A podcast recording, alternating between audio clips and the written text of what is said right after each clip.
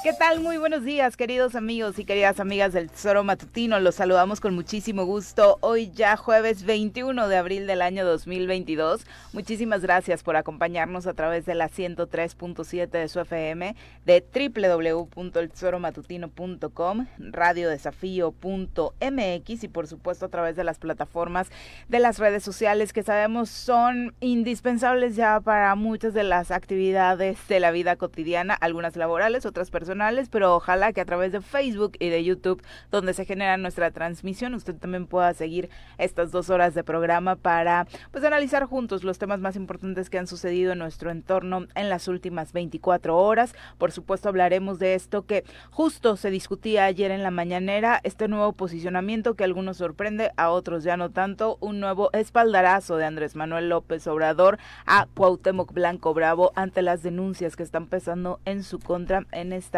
en estos días recientes. Eh, usted tendrá su propia opinión. Aquí trataremos, por supuesto, de eh, pues compartir los comentarios que surjan desde ustedes y el análisis que, creo que tampoco da ya para mucho, ¿no? Es, es muy claro lo, la, la tendencia, la perspectiva que tiene el presidente de la figura del gobernador y eso, bueno, por supuesto ya no hay como mucho para dónde hacerle porque raya ya en, en un tema personal.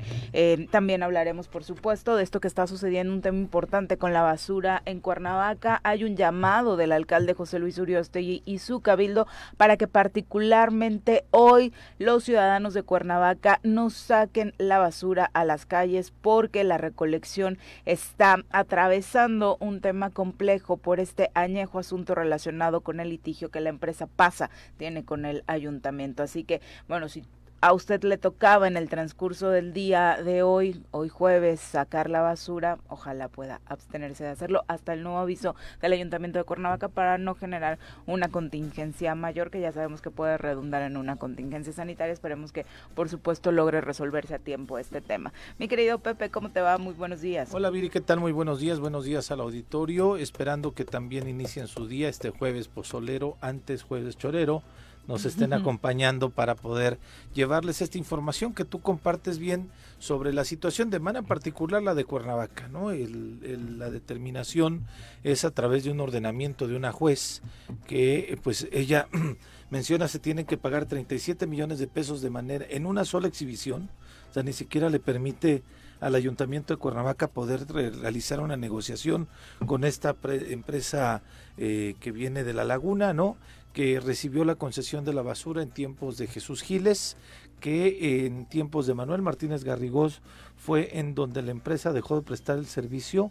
Estaba yo viendo en esta, pues vaya, pues resolución que tomó el Cabildo el día de ayer, que también mencionan que en algún momento la empresa dejó de prestar el servicio este en el en Cuernavaca y por ello se le retiró esta concesión en ese momento. Hay unos que argumentan que pues también fue una decisión política del alcalde en ese tiempo para poderle dar paso a otra empresa más y por eso a partir de ahí fue cuando pasa se va del... Eh, Pero sí, sí dejó de prestar el servicio, creo que todos lo recordamos, ¿no? Ese fue parte del argumento que se utilizó precisamente. Se entiende que las empresas tienen prioridades en el tema del pago, pero en este estire y afloje quedamos en medio de los ciudadanos y lo primero que pensaron fue pues no todo y el servicio, pues se genera un conflicto en la ciudad y ante ese escenario pues por supuesto la empresa no es que quede lo mejor parada del mundo. Así es, ¿no? Entonces así ha pasado, el, el, este juicio de paz se ha venido este, peloteando en algunas otras administraciones hasta que se llegó a esta determinación de la juez. Lo que podemos decir hoy, eh, y que tengo ahí confirmada la, la, información, es que la empresa KS no ha sido notificada de manera oficial. Es decir, la determinación del cabildo fue ayer, pero no se ha notificado de manera oficial y hoy está saliendo la empresa KS a realizar el servicio de recolección de basura de manera cotidiana.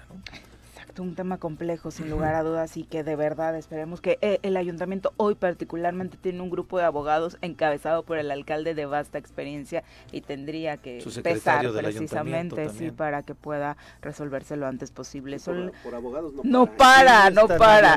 supongo que gratis la asesoría, ¿no? Este, sin duda, sin duda. Vamos a ponerle su presentación a mi querido Carlos Cantengo.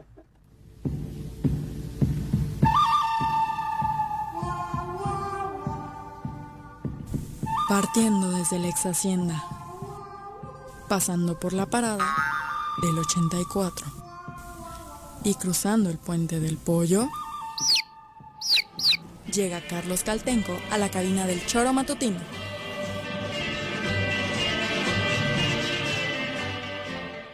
Soy el bueno, el malo o el feo. en el oeste de Temisco. ¿Qué onda, Carlos? Buenos días. Buenos días. Este, pues eh, yo creo que, eh, digo, es, son son problemas este, cotidianos en la administración municipal. Se originan tres, cuatro administraciones antes y llegan las nuevas administraciones, muchas veces con proyectos eh, ya pensados, planeados, y eventos como este pues rompen todo el esquema de, una este, tarea, o sea, erogar 35 millones de un fregadazo, porque es una sentencia, es cosa juzgada, pues es un problemón. Este, eh, entonces, pero finalmente, pues eh, algo que tiene, que es la, una de las fortalezas del proyecto que hoy encabeza eh, Cuernavaca, pues es que son abogados.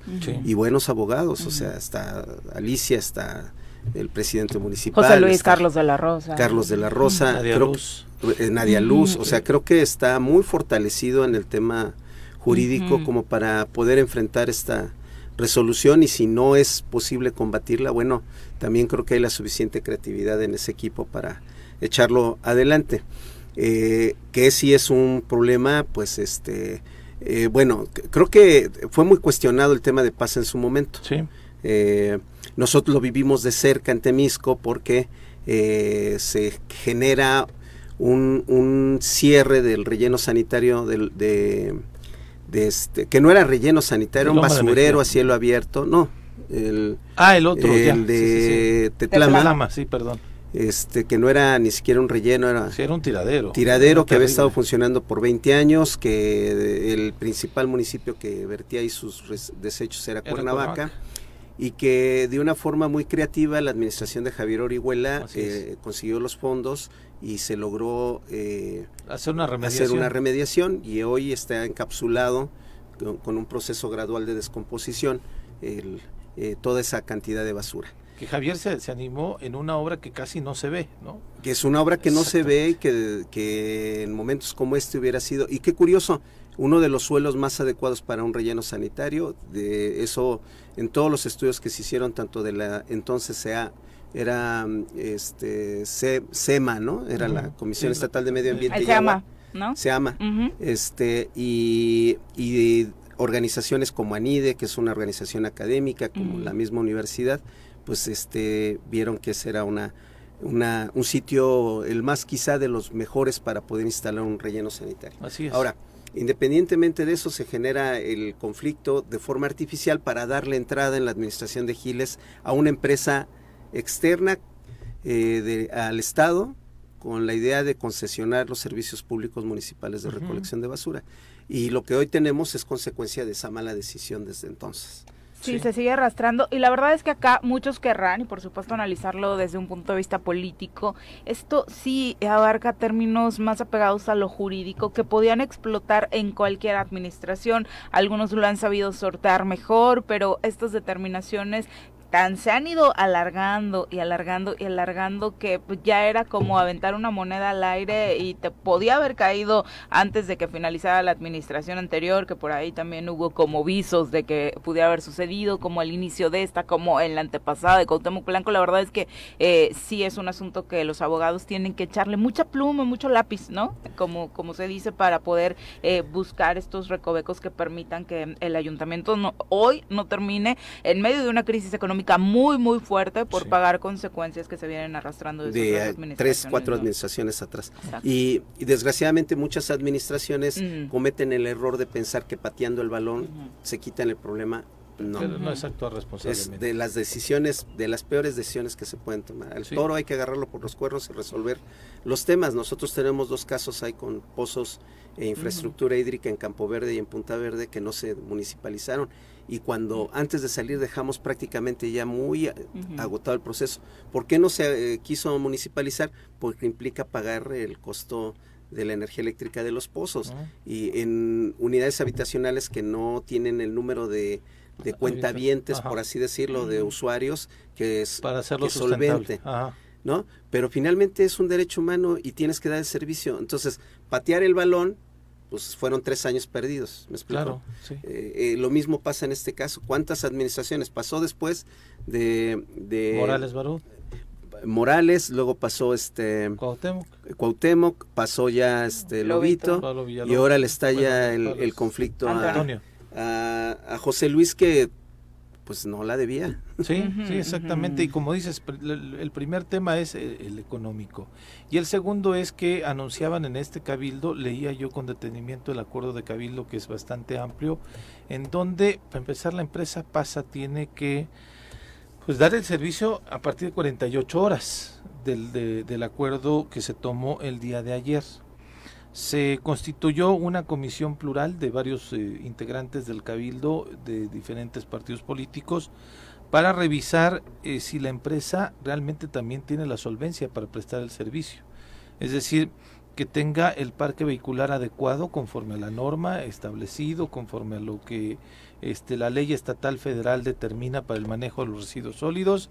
Después, en el, en el acuerdo, el primer acuerdo de, de concesión que se le otorga pasa es que tenga instalaciones en Cuernavaca, y me parece que desde hace mucho tiempo no las tiene, y después que tenga un lugar de destino final, porque es que todo tampoco lo tiene. que tampoco lo tiene. Y entonces es por ello que incluso llama la atención el comunicado que emite el propio ayuntamiento, en donde de alguna manera dice, derivado de un acuerdo tomado por una juez, es posible que el Cuernavaca vivamos una crisis de basura en los siguientes días, ¿no? porque no sabemos exactamente. Creo que ya sé para dónde van en Me el tema jurídico. Sí, claro, ¿no? Sí, y creo que es una buena estrategia. Me parece que sí, y entonces, bueno, si pasa, regresa y tiene la capacidad, pues adelante, ¿no? Carlos, digo, a final de cuentas, lo que menos, quienes menos queremos que, que, que padecer esta situación legal, este, es los ciudadanos, o sea, que a partir de esta determinación, eh, buena o mala, de que tomó la juez, apegada a derecho o no, porque algunos lo cuestionan o no, Va a haber una Este- queja ante el Consejo de la Judicatura, Ah, también lo además. anunciaba ayer el, el alcalde de Cuernavaca. Se trata de la jueza Marta Eugenia Magaña López.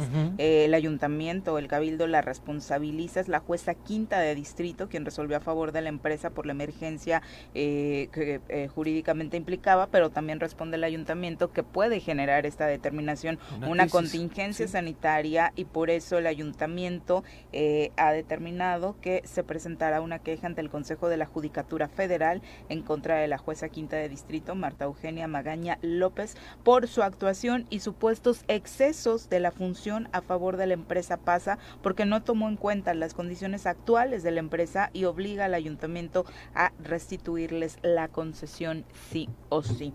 Esto es parte de lo que eh, platicaba ayer el alcalde de Cuernavaca. Muy respetuoso a la sociedad cuernavacense. Esa transición de empresa de KS Ambiental que reconocemos su disposición para prestar el servicio en las condiciones jurídicas precarias que se plantearon en el contrato por la eventualidad de tener que restituir el servicio a PASA y aún así lo aceptó, ha venido prestando un servicio adecuado a la población, así que le reconocemos esa disposición, pero en esa transición de que deje de prestar el servicio y pasa, inicie la prestación del servicio en el lapso que se le habrá de conceder, existe el riesgo de que la basura se acumule en, la vía pública. El llamado respetuoso a la población es que a partir del día de mañana nos permitan que en esta transición no se acumule la basura, que hasta donde sea posible eviten sacar los residuos sólidos a la vía pública donde normalmente se acumulan y que evitemos una eventual falta de atención a este servicio que no será responsabilidad del ayuntamiento, porque como lo hemos señalado, así lo ha impuesto la jueza de distrito Marta Eugenia Magaña López. La, postura y lo, real, ¿no? Este, yo insisto, esto, eh, el alcalde, pues desde luego previendo ahí y enviando el mensaje a la sociedad para que guardemos la basura en nuestra casa, que no la saquemos a las calles en este tiempo. Insisto, al menos el día de hoy, CAES está dando el servicio en el municipio de Cuernavaca.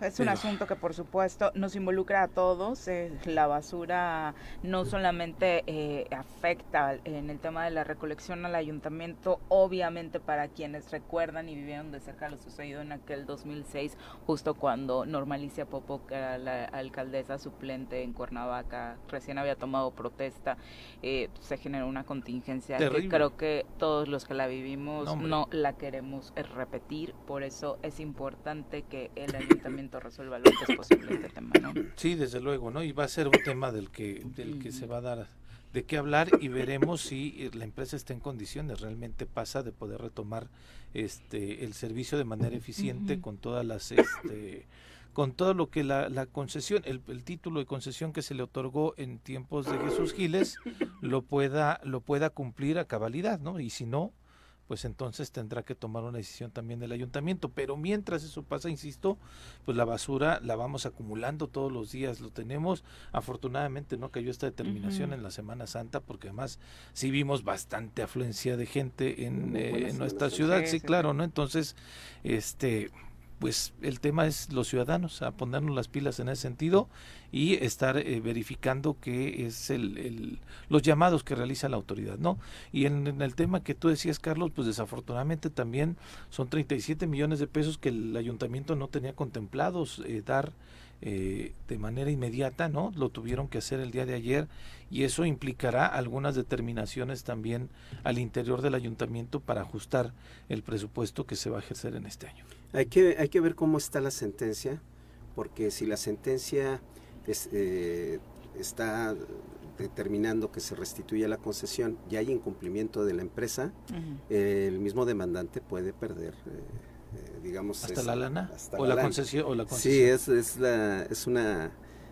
si es imposible de cumplimentar su beneficio mismo, la, la sentencia, pues el, es prácticamente de facto estaría este, rechazando los beneficios. Sí, incluso el mismo contrato de la concesión menciona que la empresa debe tener un colchoncito de 800 millones de pesos para poder este atender el servicio de manera eficiente. ¿no? Entonces, si hay una serie de, de, elementos que, porque la empresa no está aquí, pensaríamos que no los va a poder cumplir y que ello nos va a derivar, insisto, principalmente lo que ah, preocupa más a la gente es una eh, crisis ambiental por el tema de la basura. Nadie es, como es, nadie queremos tener la basura, pero todo el mundo la generamos, todo el mundo generamos desechos, nadie queremos tener el relleno sanitario aquí cerca, nadie queremos que esté a, un lado de mi casa, pero definitivamente yo mismo soy el que genero, este, estos la basura, desechos, ¿no? y, no este, dimensionamos cuánta, ¿no? O sea, cuando te sacan estos promedios de por persona estás generando dos kilos diarios de basura, suena muy, muy fuerte y te pones a pensar y luego terminas con la conclusión de creo que generó hasta más, ¿no? O sea, es de verdad increíble eh, cómo hemos eh, priorizado el tema del plástico, el tema justo ahora, ¿no? Con el tema de la pandemia, uno de los grandes problemas fue el asunto de las entregas a domicilio, cuánto unicel y plástico por las propias entregas generaron, cartón, que hay muchos temas que se pueden reciclar, pero que tampoco lo hacemos, ¿no? Una muy buena pregunta para los municipios es ¿Cuántos municipios tienen dentro de su parte de servicios públicos, o sea, su estructura, una área eh, para el programa 3R? Te vas a sorprender. Sí, claro. Sí, sí, sí, desde luego. Supongo que le estás preguntando porque nosotros ya estamos en eso allá, ¿verdad? Porque allá ya tenemos, se agregó una unidad en la estructura de este de de servicios públicos, que es eh, la de este, educación ambiental para el programa 3R. Y el propósito es reducir la basura. Y fíjate que el ayuntamiento de Cuernavaca estaba en vías de poder iniciar una situación incluso de la recolección de la basura en la separación, ¿no? Ya este pues lo había anunciado Pablo este, ay, se me fue el Secretario de Servicios Secretario Públicos. de Servicios Públicos Aguilar. gracias Viri. Este lo había anunciado Pablo Aguilar que ya estaban viendo, eh, trabajando incluso en el esquema de qué días, cómo, cuántas unidades iban a poder eh, operar en Cuernavaca en este esquema de separación. Estaban ya trabajando en una campaña de concientización para que la gente, este, pues empezáramos a, separar la basura. Hay gente que ya lo hace y que dicen, bueno, la separo, pero de todos modos no sirve de nada. Sí, no sirve de nada hay algunos que sí usan composta en casa, ¿no?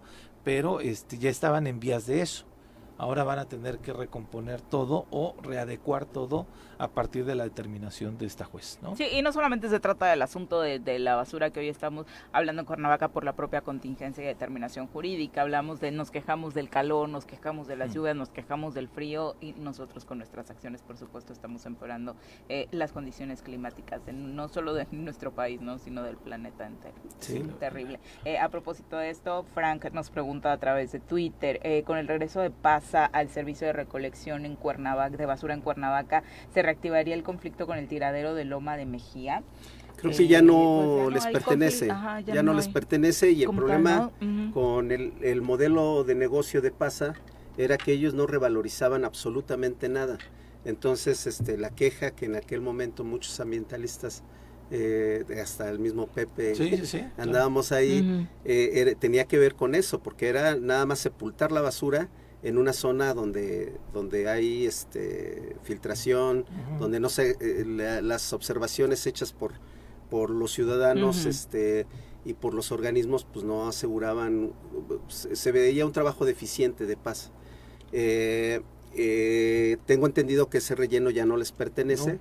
y que la empresa que hoy es dueña de ese relleno tiene un modelo de negocio diferente, donde hay revalorización en donde hay un trabajo mucho más este profesional. Y donde estaba trabajando en la construcción de celdas. De celdas, que sí cumplían con la normatividad y demás. Este, hay que comentarlo, la empresa pasa les, les contrata o tiene un, contrato de comodato al ejido de San Antón por determinado tiempo.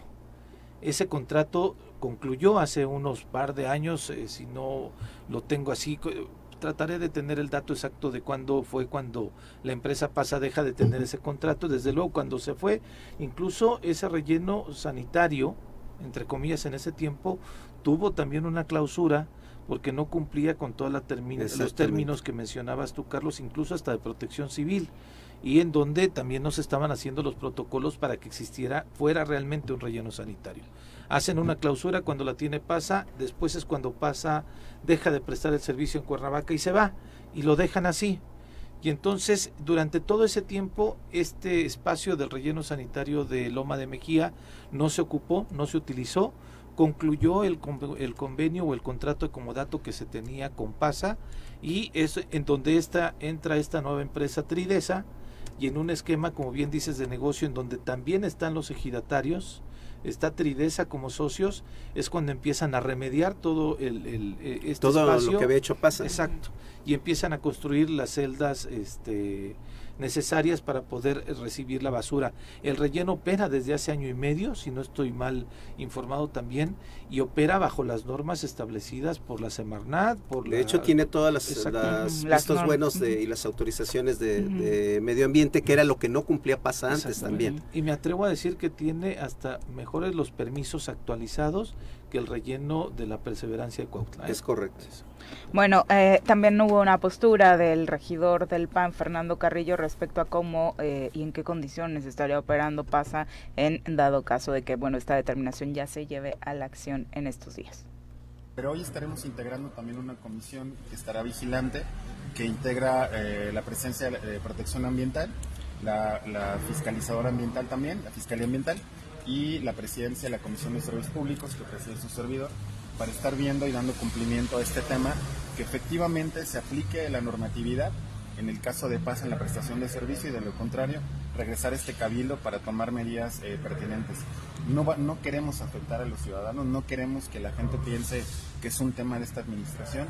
Lo que estará por suceder y lo que estamos viviendo son consecuencias de malas administraciones que siguen arrastrando no este gobierno, a los ciudadanos de Panamá. Entonces hoy se va a pagar a paz esos 38 millones de pesos. Hoy se van a pagar esos 38 millones de pesos. Estamos calculando, bueno, eh, nosotros estaremos notificando tanto KS que deja de prestar el servicio y estamos calculando que sea entre el viernes y el lunes que tendría que comenzar a operar pasa. De lo contrario, nosotros estaremos dando 24 o 48 horas para ver que la empresa entre hacer la recolección, que la ciudad no esté sucia, que tengamos un servicio eficiente. De lo contrario, bueno, como lo hemos acordado, tomaremos acciones drásticas porque no vamos a afectar a Cuernavaca en ese bueno, pues ahí estaba un poco más amplia la información de los acuerdos que está tomando el Cabildo de Cuernavaca. Al parecer hay unidad. Digo, en lo único que me parece, y lo decíamos hace un momento, puede tratar de politizarse el tema y de decir fue fulanito, fue sutanito, pero acá creo que ni siquiera el asunto tiene que ver con eso, ¿no? Insisto, pudo haber explotado en cualquier administración.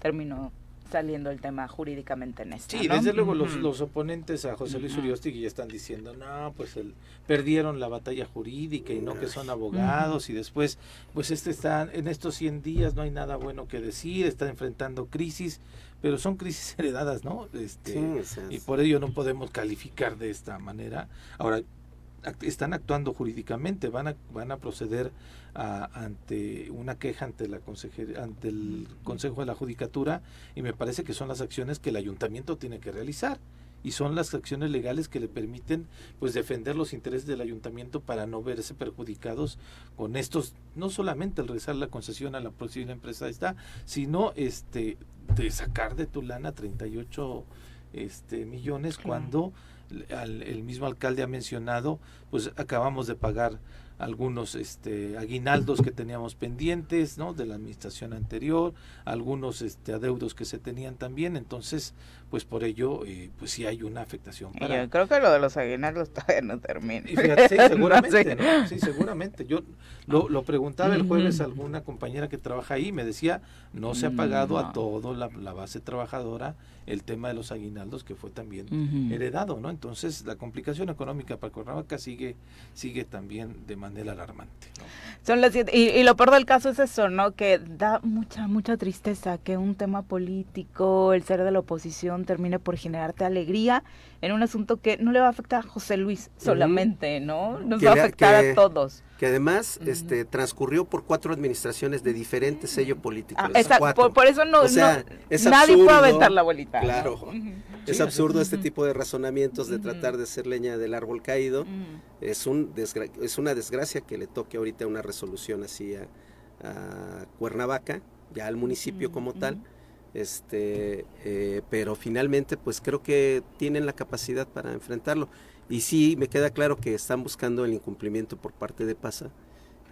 Y, eh, digamos, ellos, eh, lo que sí me llama la atención es que sí van a cubrir la deuda que se supone se tenía o que se heredó por parte de, de la misma administración de Jesús Giles eh, trasladada después a, Martínez Garrigós, ¿no? Y esa será otra página que analizar, porque de dónde se tomarán esos recursos, qué áreas van a afectar, porque ya existe una planeación. La verdad es que sí es, es muy, muy fuerte la crisis económica que está viviendo el ayuntamiento desde hace años. Son las 7.30, vamos a pausa, regresamos con más. 7 con 35 de la mañana, gracias por continuar con nosotros. Eh, Vicky Jarquín, un abrazo. Es Día de la Educadora, dice ah, Vicky. un abrazo para todas las educadoras. Justo un 21 de abril, debido a que un día como hoy nació en 1872 en Alemania Federico Frebel, pedagogo alemán, creador de la educación preescolar y del concepto del jardín de infancia, acá eh, conocido como jardín de niños, ahora con términos más anglos como el famoso kinder, eh, pues ahí estuvo presente con una gran propuesta para la educación de los infantes, entonces pues por eso se convierte en el Día de la Educadora hoy, así que un abrazo para todas las mujeres y bueno, los hombres también que se dedican eh, en ese tema. Saludos a mi prima, sí. Abrazo para ella, por supuesto. Y eh, Juan José Arres dice que el asunto de Pasa va muchísimo más allá, incluso mencionando mensajes, personajes políticos relacionados con el panismo de aquel entonces y que algunos de ellos hoy siguen vigentes.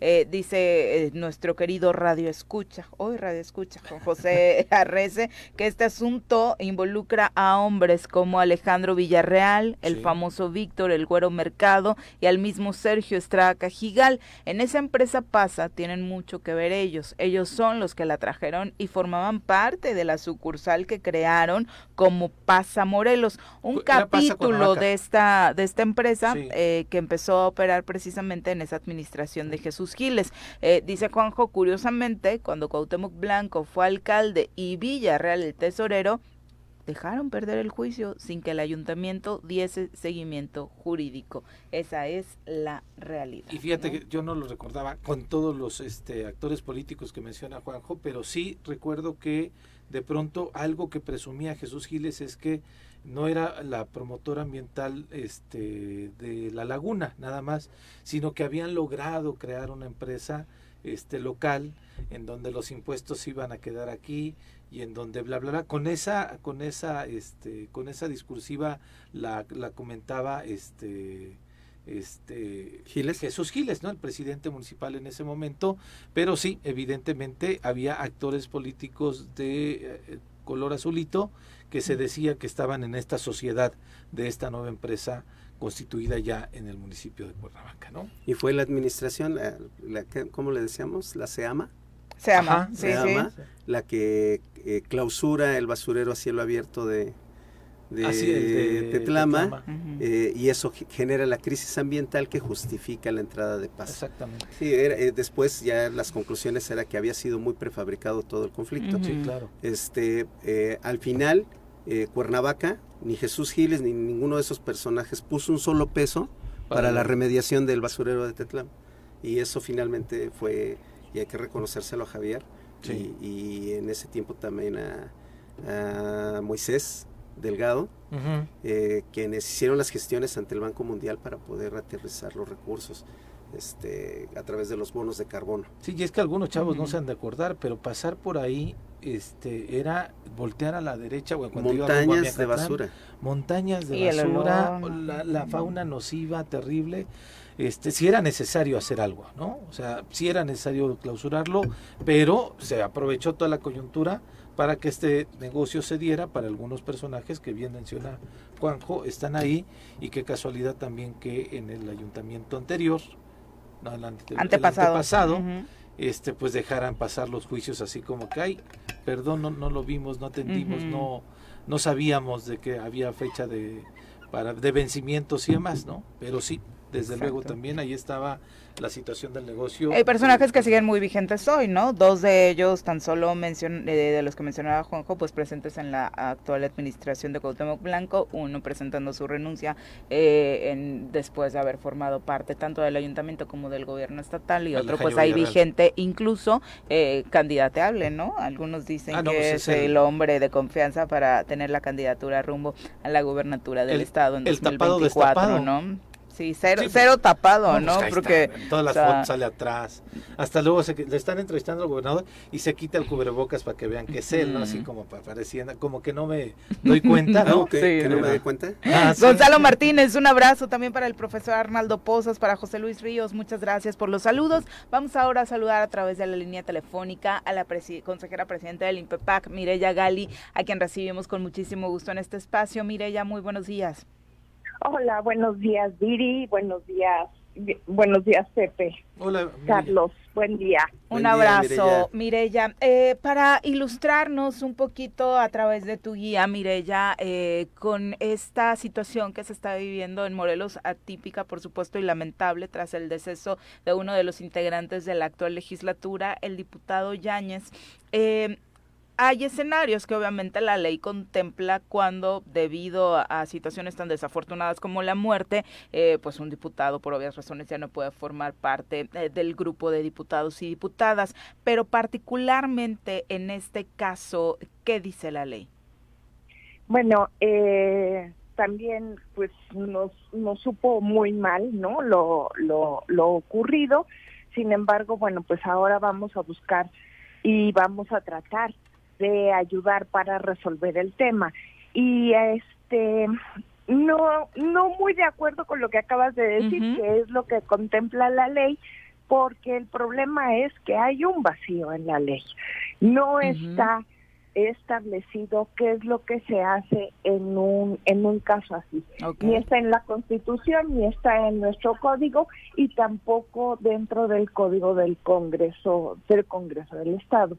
Entonces, bueno, aquí lo que nos queda es irnos a la ley federal y en la ley federal es en donde eh, se aclara más o menos cuáles son los pasos que hay que seguir. En, el, eh, por ser un diputado de representación proporcional, eh, se entiende que la representatividad que lleva tiene que ver con el partido político, no con la persona en sí. Entonces es por eso que se recurre a la lista, a la lista de prelación. de, de, que se que se tiene desde un origen y por prelación, eh, por orden de prelación, se elige a la siguiente persona que cumple con las características que tenía la persona que estaba en el Congreso en ese momento.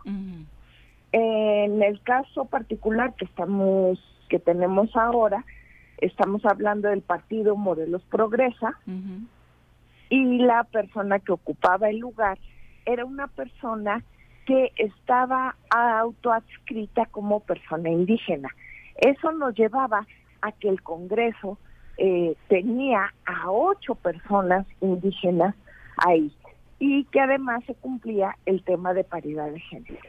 Una vez que bueno sucede esto y que tenemos que tenemos que hacer el análisis de quién sería la siguiente persona que representaría que estaría presente como Morelos Progresa y que estaría representando la ciudadanía, porque creo que eso no hay que perderlo de vista. es, eh, llegamos a que el segundo lugar lo ocupa una mujer con calidad indígena. Entonces se busca a una persona que tenga las características similares a la persona que estaba y pasamos al tercer lugar y en el tercer lugar nos encontramos a un hombre, pero él no cumple con la calidad de indígena. Eh, ellos nada más inscribieron cuatro fórmulas. Ok. Y el, la, la cuarta persona es eh, mujer. Es mujer. Es mujer, es mujer y ella también, ella también es indígena. Entonces, bueno, eh, una vez eh, una vez analizadas cuáles son las fórmulas, hay que ver cuál es la que más se parece a la que había. Porque, bueno, por un lado sí está lo de la mujer, en ese caso estaríamos atendiendo básicamente dos acciones afirmativas, el tema de el apoyo y el impulso a que las mujeres lleguen a, a, estos a estos puestos de elección popular y por otro lado la acción afirmativa de ser una persona indígena. En el caso, en el tercer caso, pues sí sería un hombre, como estaba anteriormente, sin embargo no se estaría apoyando la acción afirmativa. Y una de las características de esta última elección es la fuerza que traían todas las acciones afirmativas que se impusieron a la hora de establecer qué personas iban a ocupar los puestos. Ahora, ahora en otro, perdón, eh, este, en parecería muy fácil de entrada, eh, bajo lo que nos estás diciendo ya tenemos la segunda de la problema. Lista. Ok, ¿no? Sí, o sea, realmente, o sea, escuchándote realmente sería de ya no tenemos conflicto. O sea, eh, eh, quien, quien sigue en la lista y que cumple, digamos, más estas características, pero además mantiene la prelación de la lista plurinominal de, de Morelos Progresa sería la, la, segunda en la lista, que es mujer y que es indígena, ¿no? Exacto, así es. ¿Cómo se llama? Ay, no me acuerdo. Gabriela Marín? Sí, Gabriela, Marín. Exacto, eh, son, son prácticamente ella y el diputado, el ex diputado Roberto Yáñez quienes están buscando este espacio. Bueno, particularmente se sabía que en el caso de eh, Roberto iba a hacerlo por incluso la relación familiar, ¿no? Que le eh, relacionaba y que esto también le da como una, pues supongo que eh, anímica y sentimentalmente pues, se considera con el derecho de ser eh, por relación sanguínea quien se quede con el lugar. Sin embargo, aquí claramente no opera eso, ¿no? No, pero por supuesto que no. O sea, no, no, no, no tiene, no tiene nada que ver. Él está, él está argumentando que él también se inscribió como una persona de grupo vulnerable, pero no como indígena. Sí, sí es cierto que también tuvimos las acciones afirmativas como grupo vulnerable, pero esas ya están cubiertas en, en, en las con las diputaciones que se tienen en este momento. Digo, lo explicaste bien, Mireya, pero este para aclararlo más, porque de pronto sí eh, alguien está, bueno, algunos, varios están en el eh, ánimo de mencionar que eh, llegar una mujer ya no estaría el Congreso este, en esta condición de paridad de género. Que habría sobre representación. Eh, no se establece la sobrerepresentación en el caso de establecer la paridad de género. La, el, el, hecho de que en este momento haya quedado 50% y 50%, estamos hablando de el piso. Sin embargo, en las acciones afirmativas nunca se establece el techo. Y es razón por la cual en la eh, legislatura, hubo 14 mujeres, o sea, no no tenemos un límite en cuanto a la representatividad de mujeres. Al revés sí lo tendríamos, o sea, no podemos bajar de 10, pero una más no afectaría todo todos estos esfuerzos que se han hecho evidentemente en favor de las mujeres. Sí, dado precisamente que es una acción afirmativa, no existiría este, este conflicto. Eh, desde tu punto de vista como experta en temas electorales, eh, Mireya, eh, hay... Eh, temas políticos que son los que están haciendo todo este enredo y que pueden pesar más a la hora de una determinación y, y, dejar muy claro a quién le toca hacer esta determinación, porque hay una confusión tremenda en la que muchos de entrada te aventaban la bolita a ti, bueno, al INPEPAC. Mira, eh, es es un hecho que es el Congreso el que nos tiene que solicitar a nosotros, o sea, nosotros no podemos ah, meternos en el Congreso, entonces el Congreso nos tiene que solicitar a nosotros el nombre o la fórmula que seguiría. Dada la, el panorama que tenemos, evidentemente, el Consejo Estatal tomará la decisión y discutirá cuáles son las condiciones y quién sería la fórmula que nosotros consideramos con base a nuestros lineamientos que tendría que ocupar ese lugar. Si posterior a eso, eh, pues la, la resolución que tome el INPEPAC no la gente no está conforme, pues entonces pues se recurrirá a los tribunales y a la sala este, en, en la discusión. El Congreso tendría que recurrir seguramente ahí se va a resolver. Yo, yo mencioné el Congreso, tiene que recurrir a ustedes para decirles quiénes son los que seguían en la lista y preguntarles también, ustedes sugerirán que quien sigue es eh, esta determinada persona, no lo sé, ¿eso está establecido por ley o también te estás yendo a la legislación federal? Se fundamentaría con base a los lineamientos que nosotros establecimos, que fueron aprobados fueron aprobados por el Consejo Estatal, fueron aprobados por los partidos políticos y fueron los que se aplicaron a la hora de hacer las asignaciones. Ok, el Congreso, a partir de estas solicitudes, tanto de Gabriela Marín como de Roberto Yáñez, eh, tienen, insisto yo, que recurrir a ustedes o de manera propia decir, hay dos personas aquí y para adelante. No, el Congreso por sí mismo no puede no puede tomar la no puede tomar la decisión. Forzosamente tiene que pasar por nosotros y posterior a nosotros, bueno, pues recurrir a los a las instancias jurisdiccionales correspondientes. Okay.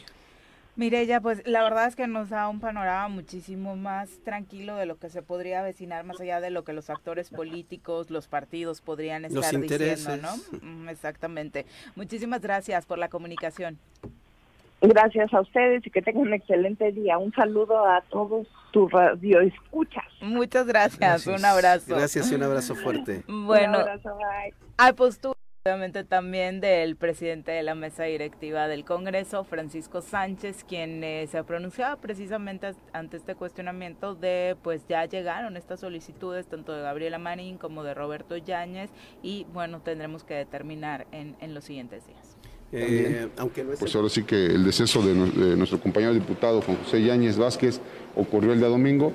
Este, el día, me parece que el lunes, entre lunes y martes se recibieron las los oficios pues, de solicitud de llamamiento para tomarles protesta a, estos, estas dos personas que, se consideran con el derecho de ocupar la, pues, la vacante de, esta diputación, que, ha quedado vacante por, el sensible fallecimiento, que bueno, también hoy se da cuenta al Pleno y habrá de turnarse a Junta Política, me parece, que es a quien corresponde, para que también se elabore el dictamen y pues actuamos en consecuencia. Recordar que en este momento no hay una legislación clara al respecto, no hay un procedimiento a seguir claro. Este, recordemos que el, diputado que, ha fallecido pues era suplente, entonces la ley sí marca cuando fallece o, falta el titular, pues viene el suplente, pero no dice cuándo pues ya no está el suplente, ¿no? Entonces es algo que habremos de analizar, repito, y pues tomar también la, decisión en este Congreso. Diputado, en este, diputado, pero sí, fíjense que sí hay, este, eh, digamos, eh, no, no, es jurisprudencia, pero se le llama criterios en donde la, los tribunales electorales han resuelto en situaciones similares a esta y siempre se considera lo que dijo Mireya. Es decir, tiene que este, ser la siguiente persona en la lista de prelación y que cumpla los requisitos de quien los ocupaba. En este caso, tiene que ser una persona que, cumpla con el requisito, requisito perdón, de acción afirmativa indígena, porque así fue como se inscribió. En este caso queda claro que es Gabriela. Sin duda, sí y se además... aplican los criterios que los tribunales electorales han establecido en otras situaciones similares. Perdón. Sí, no, eh, eh, qué, bueno que lo redondeas y además en la propia solicitud del eh, exdiputado Roberto Yáñez señala, acudo ante el Congreso por mi propio derecho y en mi carácter de, diputado postulado por el partido Morelos Progresa bajo el registro de la acción afirmativa LGBTTIQ+. Recordemos también eh, toda la polémica que se armó respecto a quienes usaron una bandera de acción afirmativa sin pertenecer o a las comunidades indígenas o a esta comunidad LGBTIQ+. Eh, hubo una queja muy dura por parte de quienes sí forman parte de esta comunidad y una de las quejas principales es hacia el propio Roberto, Yáñez, eh, a quien acusaron de haber usado... yo, yo soy de la comunidad porque soy lesbiano. pues que no nos vaya a salir con un tema así. Pero jamás me registraría con una acción afirmativa. En ese tema se tiene que elegir bien, porque dicen que no necesariamente tienes que ser de la comunidad, sino hacer, haber hecho apoyado, un trabajo apoyado, impulsado, ta, y él argumenta que cuando fue diputado la anterior ocasión, él era presidente de la Comisión de la Diversidad Sexual y él fue quien impulsó o trató, pasó a través de él el tema de la ley del matrimonio igualitario, aquí. Entonces, en ese esquema de lo que le permite la ley, cumple con todos los derechos. Bueno, pero la comunidad no se lo reconoce, ah, no, La comunidad no, pero sí hay un reconocimiento de ley del trabajo que hizo, ¿no? Porque ahí, en este tema de la comunidad lésbico-gay, no te pide a diferencia de la comunidad indígena, que la comunidad misma te reconozca. Ahora, sería un contrasentido. Pero, pero como dicen, es legal, no es moral, ¿no? pero digo, sería un contrasentido que la comunidad no reconozca el derecho a la diversidad de alguien, que se autoascriba. Sin duda. sí, claro. O sea, sería de nueva cuenta tomarnos el Pero el, eh, la acción afirmativa que tenía eh, el diputado que desgraciadamente falleció el domingo, el diputado Yáñez, este, pues es, era indígena, no de la comunidad LGBT. Ah, no, claro, no, pero yo, yo hablaba de, la situación ahí porque yo también estoy de acuerdo contigo. En el fondo, a mí no me parece que alguien que haya nada más realizado un trabajo a la comunidad, ya por ello... Que se haga su plantación. Exactamente, ¿no? O sea, no me parece lo más adecuado porque sí se recurren a diferentes, eh, pues bueno, vimos lo que le pasó a Terrazas, ¿no? Que fue a una comunidad, alguien les pidió, sí, sí es cierto, sí lo reconocemos como tal, aunque el tipo ni siquiera sabía dónde estaba la comunidad, ni siquiera sabía absolutamente nada, no, había realizado un trabajo, ¿no? Pero eh, preguntaría yo si alguien de, Cuernavaca, yo un ejemplo, realizo un trabajo en la comunidad de Sosocotla por dos, tres años, no creo que yo tenga, y lo digo de manera personal, no creo que yo tenga mucho mayor mérito y el derecho de que porque trabajé en esta comunidad en, desde el gobierno o desde la sociedad civil, mayor derecho que una persona que sí tiene. Imagínate todos los que en su momento apoyamos al EZ Sí, claro. Podríamos ascribirnos eh, como indígenas. Y en Chiapas, allá, vamos allá con el EZ para que nos expida la carta. y particularmente en un momento como el que estamos viviendo en Morelos, donde estamos hartos que nos tomen el pelo engañándonos para llegar a un cargo público, sería una tremenda burla que se aceptara Más bien es un tema de moralidad, como bien lo señalas, y, y creo que las acciones afirmativas se pensaron, se eh, concibieron y se incluyeron en la ley para que estén representados todos. Entonces no puede suplantarse esa representación.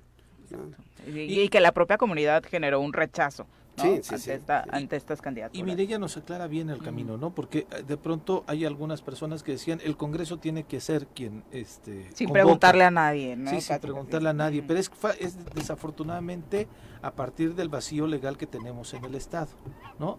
Eh, Mireya menciona tiene que hay una referencia nacional y por ello nos podemos ceñir a eso, pero es nos podemos, no tampoco es una obligación. Ahora, y tampoco es una jurisprudencia, ¿eh? El Congreso este, no, no tiene la facultad para llamar a quien el Congreso determine. No, el Congreso no tiene la facultad de decir es Gabriela o es este Roberto.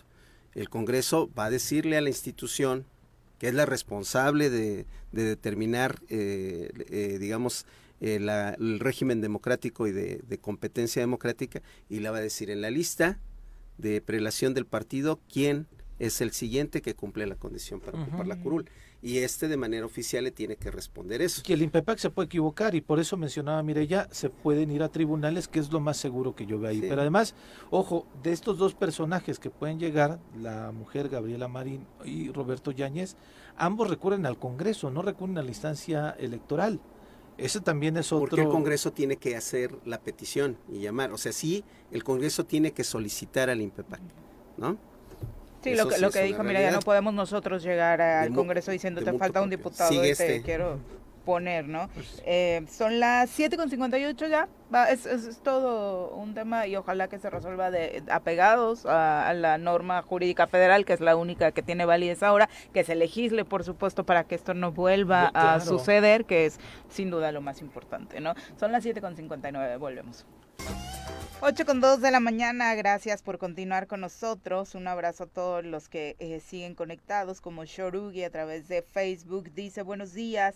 ¿Qué tal el presidente y el apoyo al gobernador? Ahora sí, ¿qué tiene que decir Juanjo? Qué vergüenza, estamos solos, pero sí, ayer ya creo que hacía unas reflexiones en, sus redes sociales. Le cuesta todavía como, como cuando uno le duele el corazón con el ex y ni siquiera quieres pronunciar su nombre.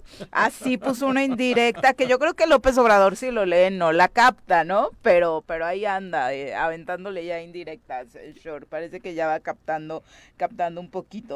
Eh, Rose eh, Na Rodríguez también nos manda saludos, dice excelente día, un abrazo para todos en cabina, muchas gracias de verdad a todos los que nos acompañan en la transmisión y por supuesto eh, recordarles que también está la vía de comunicación acá en cabina al 311 6050 que es una vía de contacto que por supuesto también sigue permanente para todos aquellos que todavía no le hallen muy bien a las redes sociales. Vamos a saludar ahora con muchísimo gusto a través de la línea telefónica telefónica al diputado local por Morena, Arturo Pérez Flores, a quien recibimos con muchísimo gusto en este espacio. Diputado, muy buenos días. Muy buenos días, Viri, eh, Pepe, Carlos, de sus órdenes. Un abrazo a ti y a tu auditorio. Un abrazo, diputado. Hay tantos temas siempre que platicar con ustedes, los legisladores y legisladoras locales, pero bueno, hay algunos que eh, por el tema de temporalidad nos, nos surgen más analizar y compartirle al público cómo se está viviendo la discusión al interior del Congreso. Y uno de ellos es esta iniciativa de ley de juicio político. Así es, eh, Viri, eh, te comparto a ti y a tu auditorio que justamente el, día de ayer este, propusimos ante el Pleno del Congreso esta ley de, juicio político, Viri, este, que busca tres cosas eh, fundamentalmente. Por supuesto, este, castigar a, malos funcionarios, ¿verdad? eh, pero también acelerar estos procesos que suelen ser súper, súper tardados. Y una característica muy importante es que estamos pues, eh, proponiendo que el Congreso se haga responsable de todo el proceso, es decir, desde la integración, este, la investigación, el desahogo, eh, todos esos elementos, llegando hasta la sentencia. ¿Qué diferencia hay con el proceso actual? Por ejemplo, que en, el tema de la sentencia, amigo, este, ahí dependemos del Poder Judicial. Y, sobre todo esto que decías, eh, el tema de la temporalidad, ¿no? Porque de pronto creo que la actual legislación hace que un procedimiento de este tipo se pueda alargar y alargar y alargar. El hecho de que tengan que ver más de, dos poderes, este, como, como viene siendo, permite, incluso hasta han inventado algunos este, políticos términos para eso. este ¿Cómo le llaman? este Patear el bote, este, botar la pelota y, este, y también este, tiene que ver con, este, pues, con acotar y acotar los tiempos. Sin lugar a dudas, y, y esta iniciativa nace desde qué intención, porque siempre que, y, con las noticias recientes en torno a lo que podría suceder con el gobernador de Morelos, por ejemplo, Cuauhtémoc Blanco, ya le ponen una etiqueta política a, a estas, eh, este tipo de propuestas, diputado. Lamentablemente, Viri, pero no nada que ver. Esta propuesta la tenemos desde hace este mucho tiempo. Forma parte este del paquete de propuestas que venimos proponiendo incluso desde campaña. No tienen dedicatoria a nadie, simplemente buscan eh, un este, ejercicio más eficiente del, del, servicio público y en este caso del tema de ley de juicio político creemos que es súper importante atenderlo. Yo no sé, este, Viri, si tú tengas eh, recuerdo o memoria de servidores públicos que en la historia reciente de nuestro Estado hayan sido sancionados eh, por malos manejos, por desvíos, etcétera. Sí sabemos de los escándalos, por supuesto, pero nunca sabemos este, de sanciones. La impunidad reina. No, solamente recordamos quizá el juicio que se le incó a, este Sergio, Estrada Cajigal, en donde sí fue a comparecer al Congreso, donde estuvo ahí eh, donde el Congreso se erigió como gran jurado y este pero después evidentemente cuando pasó al Tribunal Superior de Justicia pues ahí en el Tribunal Superior de Justicia le cedieron la razón más al, al gobernador que a la resolución que el propio Congreso tenía. Es parte de, de, las razones de lo que justifica este esfuerzo que estamos haciendo ahí desde la, la oficina, este amigo este, tratar de allanar y combatir la impunidad, como bien decía este Viri, y dar certeza este, tanto a los morelenses como a los implicados en, los procesos. Este, sí tenemos casos aislados ahí de intentos de justicia, pero la verdad es más de lo que sabemos que no se atiende de la impunidad este, que de los casos juzgados. Ahora, el, el juicio político lleva hacia una inhabilitación. Hay algunas otras determinaciones eh, pues eh, jurídicas que, por ejemplo, el caso del exdiputado de la legislatura anterior que se le estaba acusando de una situación de violación, eh, su juicio no es político, ahí era recurrir al Congreso para quitarle el fuero y poderlo llevar a que la justicia, eh, pues este, desde la fiscalía pudieran este, llevar este proceso penal en contra de él. Eh, en esta similitud de lo que presenta hoy la Fiscalía Anticorrupción de tres carpetas de juicio de procedencia, no es lo mismo este juicio de procedencia que un juicio político. ¿Estoy en lo correcto, diputado? Es correcto, este compañero, porque ahí estaríamos entonces este también eh, invadiendo esferas este pues del fuero común, por ejemplo, si fueran este locales, pero que se salieran de lo administrativo o del federal. Este, y no pretendemos eso, que son temas administrativos. Sí, porque ya es importante aclararlo, porque hay algunos que dicen, ah, es un juicio político, ya sabemos cómo van a, operar, lo, este, lo van a destituir per se, o este, los diputados son los que tienen este, la bolita completamente, ¿no? Este es un, juicio de procedencia de manera completa. Este, Arturo. Arturo, sí.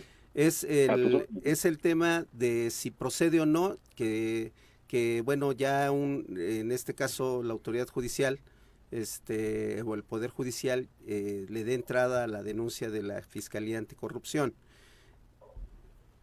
Así es, así es, compañero. Este, mira, eh, e, está el caso justamente de que la Fiscalía Anticorrupción acaba de proponer, bueno, acaba de poner ahí a consideración del Congreso tres temas, este, tres, tres, tres carpetas. Y en ese sentido es justamente como comentas, se está solicitando al Congreso del Estado eso, este, este proceso para quitar ese, e, e, ese fuero, ¿no? Y estamos en espera pues de que se cumplan esos requisitos. Sí, ya, ya se turnó el día de ayer a la Junta de Coordinación Política, diputado, que es el proceso que tiene que revisarse y después la Junta determinará eh, cómo lo llevan a la comisión que incluso tú presides. Es correcto, este, van a revisar ahí las y los compañeros que cumplan con los elementos y con los requisitos. Y si ellos lo votaran en ese sentido, este, tendría que eh, dirigirse a la Comisión de Gobernación y Gran Jurado, de la cual soy presidente, como bien comenta. ¿Y que la integran quién más, este diputado, perdón? Tenemos varios este, compañeros, somos 10 diputados. En realidad los, este, estamos ahí de diferentes expresiones eh, políticas, el compañero, y vamos a, hacer eso justamente, abrir el tema, abrir el expediente para que todos y todas, de manera democrática, este, puedan analizar los, expedientes en caso, como bien dices, de que llegara a la comisión. Vaya, quisiera regresarme a lo de tu propuesta que haces ayer en el Pleno del Congreso, diputado, es eh, el proceso de juicio político quedaría completamente en manos del de el Congreso y decía yo, los juicios políticos no te llevan a prisión, pero sí te dan una penalidad para no poder ejercer un cargo público por determinado tiempo. Ustedes mismos tendrían que imponer esas penas de por 10 años, 5 años, 12 años, o sería este eh, tasar con una misma penalidad a cualquier funcionario que llegara a enfrentar un juicio político y que ustedes lo determinaran culpable o no.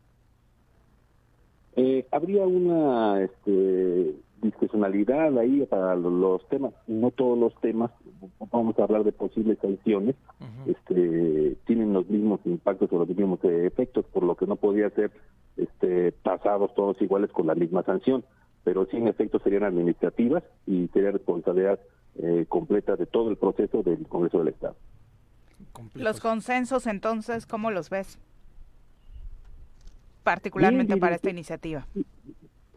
Eh, yo veo que hay este buen consenso, buen ánimo en lo general, en todas las expresiones este, políticas, no solo de este tema, sino en varios que hemos este, propuesto, que hemos platicado con los compañeros. Eh, yo veo que, se puede dar y que se puede dar incluso por unanimidad, aparte de esta ley. Mm, eso sería interesante. Eh, diputado. Tienes otra ley también ahí, este, una iniciativa que, que yo recuerdo y este eh, por cierto, siempre aquí Pepe y yo que platicamos sobre de ti te reconocemos esa sobriedad en tu en tu trabajo legislativo porque creo que eh, eres de los pocos de, de, Morena, si no es que el único que se mantiene, digamos, eh, vertical en el tema de los principios. propusiste la ley de revocación de mandato también, que falta legislar en el tema de Morelos, este, y has hecho un trabajo que que digamos, este, pues siempre manteniendo los, los principios de la 4T. Eh, ¿Esa cómo la ves? ¿Crees que transite? ¿Crees que, se atore? Eh, yo la veo también transitando, compañero. Mira, eh, he, detectado, y ustedes también, en lo mediático, ojo, en lo mediático, que todas las amigas y los amigos del Congreso del Estado estamos este, pugnando justamente por eso que dices, por mayor transparencia, por combate a la, a la impunidad, a la corrupción, por supuesto. Y estas este, propuestas de, ley lo que permiten es este, pues ver si somos congruentes o no. Yo creo que sí somos congruentes y lo van a demostrar estas votaciones. Eh, también te comento que subimos al Pleno eh, la ley de austeridad para el gobierno del Estado de Morelos, este, también es parte de los principios, es parte del movimiento, es parte del cambio que propone este, este movimiento amplio que representa Morena. Este, y aquí no podíamos este, hacernos un lado y bueno, también te quiero hacer el comercial, compañero, de que también hemos subido esa ley de austeridad. Sí, claro. Eso es importantísimo, por supuesto. Diputado, pues muchísimas gracias. Eh, y nada más para dejarle el mensaje al público de los trabajos en el Congreso del Estado, cómo van. Eh, desafortunadamente, en los últimos meses, la palabra más usada para hablar del Congreso ha sido parálisis. Eh, muchos de tus compañeros se niegan eh, obviamente a asumir esa palabra como sinónimo de la actual legislatura, pero pues los conflictos al interior parecen no ayudar mucho. Eh, seguimos teniendo algunos este, asuntos pendientes por arreglar ahí los amigos y las amigas este, diputados, pero te voy a decir una cosa, con toda eh, seriedad, este, yo, yo tampoco veo una parálisis. Sí, hay una disminución en el ritmo, empezamos con un ritmo, este, yo diría, muy bueno en el, eh, primer este periodo, el, año pasado, lo hemos disminuido por temas que son de todos y todas este, conocidos, pero no hemos dejado de trabajar, seguimos avanzando. Tú has estado asistiendo a las sesiones sin ninguna bronca, ¿va? No tengo yo ningún problema, este compañero, a, mí se me paga por eso, tengo una encomienda, tengo un mandato popular y además hice una promesa de campaña que tengo que cumplir. Bien, perfecto. Muchas gracias. Nos aclaras mucho. sí, sí, sí. Muchas gracias Arturo y éxito. Les mando un abrazo, cuídense mucho. Un abrazo, buenos días. Bueno, eh, sí, entiendo que de pronto cuesta asumir este tema, pero termina por trastocar, ¿no? La vida del Congreso. porque además, mira, las iniciativas que ha presentado, como bien lo dice, sí corresponden a la línea de acción política que tiene la 4T, Morena en este en este caso, este sobre la ley de austeridad, la revocación de mandato, hoy está proponiendo esta del juicio, político, que son temas que no abordan porque este de ningún lado, ¿no? O de pronto no se aborda porque pensaríamos que, eh, bueno, no pensaríamos... Tienen dedicatoria. Dedicatoria al gobernador y del otro lado se ponen de punta y del otro lado algunos también nos entusiasmamos, ¿no? Este, de que estas iniciativas este, se, eh, pongan.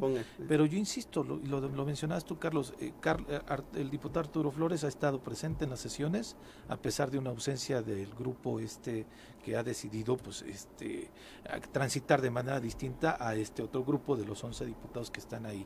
Eh, ha mantenido su presencia, ha mantenido una línea de acción política con estos principios y estas acciones que realizan eh, desde Morena y me parece que es loable destacar su congruencia y la forma de abordar los temas de manera directa. No le da vueltas a los temas, ¿no? Y eso este se, se, aplaude ahorita en este momento que bien dices Viri, la situación del Congreso desafortunadamente no es la mejor. Sí, Y, por supuesto ahí son responsables todos los que la integran, ¿no? Eh, ahí está parado lo del Instituto de la Mujer. Exactamente. Sigue parado. Los dos nombramientos de los magistrados también. Entonces se van acumulando ahí temas que, que, que, son complejos y que deberíamos de abordar ya de manera directa. ¿no? Son las 8 con 17, vamos a nuestra clase de historia. Repasando el pasado con el maestro José Iturriaga de la Fuente en el Choro Matutino. Querido Pepe, ¿cómo te va? Muy buenos días. Buenos días, Vi. Mucho gusto en saludarte. Pepe, Carlos, buenos días. igual forma. Genial. Cuéntanos, ¿qué tema tenemos hoy o qué etapa de la historia de las pandemias analizaremos? Mira, precisamente seguimos con mi libro, Historia de las Epidemias en México, y hoy quiero comentarles eh, eh, una información muy interesante del 2015, es decir, de hace siete años, eh, pues cuando no teníamos ni idea de que cuatro o cinco años después vendría el COVID. Entonces, es interesante porque lo que les voy a leer unos pequeños párrafos de una doctora experta en historia de la medicina mexicana, la doctora Claudia Agostoni, yo la menciono en mi libro y de precisamente de mi libro extraigo lo que les voy a decir. Bueno, pues la, doctora Agostoni en 2015, precisamente de estos temas de los peligros de una epidemia o algo así, escribía esto. Se constata que la propagación de las enfermedades infecciosas que devienen epidemias o pandemias no se puede ceñir a un pasado lejano y que vivimos en una época caracterizada por el resurgimiento de viejas enfermedades y por la aparición de nuevas. Y agrega la doctora Agostoni, son prueba de las profundas alteraciones en los ecosistemas, de las enormes desigualdades económicas, políticas y sociales y de la creciente inequidad en el acceso de millones de personas a los servicios más básicos de salud. Han quedado atrás las historias celebratorias y las enumeraciones de los progresos de las ciencias médicas y de las terapias siempre exitosas. Esto lo escribía la doctora, ya lo dijimos hace siete años, no sospechábamos lo que se nos avecinaba, no nos imaginábamos que íbamos a tener más de seis millones de muertos a estas alturas del 2022 por el COVID. Pero mm, eh, profundiza más la doctora y se acerca al, al, diríamos, a la predicción muy concreta del COVID. Recordemos que el COVID pues es una mutación de virus que viene desde la influenza. Podemos decir que aquella influenza de 1918 es un ancestro del COVID. Y el SARS del 2002 es el abuelo del COVID. Y el H1N1 del 2009 es el papá del COVID. De hecho, los científicos le dicen al COVID H1N1-2 precisamente porque es un coronavirus de esta misma serie que viene desde la influenza. Ah, qué nietecitos se aventaron, ¿eh? eh sí, el, el, nieto incómodo. Sí, exacto. Eh, oye, pero fíjate lo que lo que escribe ya por último la doctora, que ya se acerca verdaderamente a predecir nuestro actual COVID. Dice la doctora Claudia Agostoni.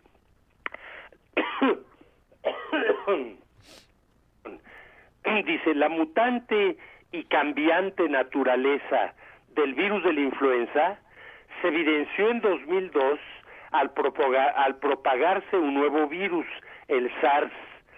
Puso en estado de alerta a la comunidad médica y científica internacional al constatarse que se trataba de una novedosa recombinación viral hasta ese momento desconocida y que bien podría ser el inicio de una pandemia con serias consecuencias para la salud, la economía y el comercio mundiales.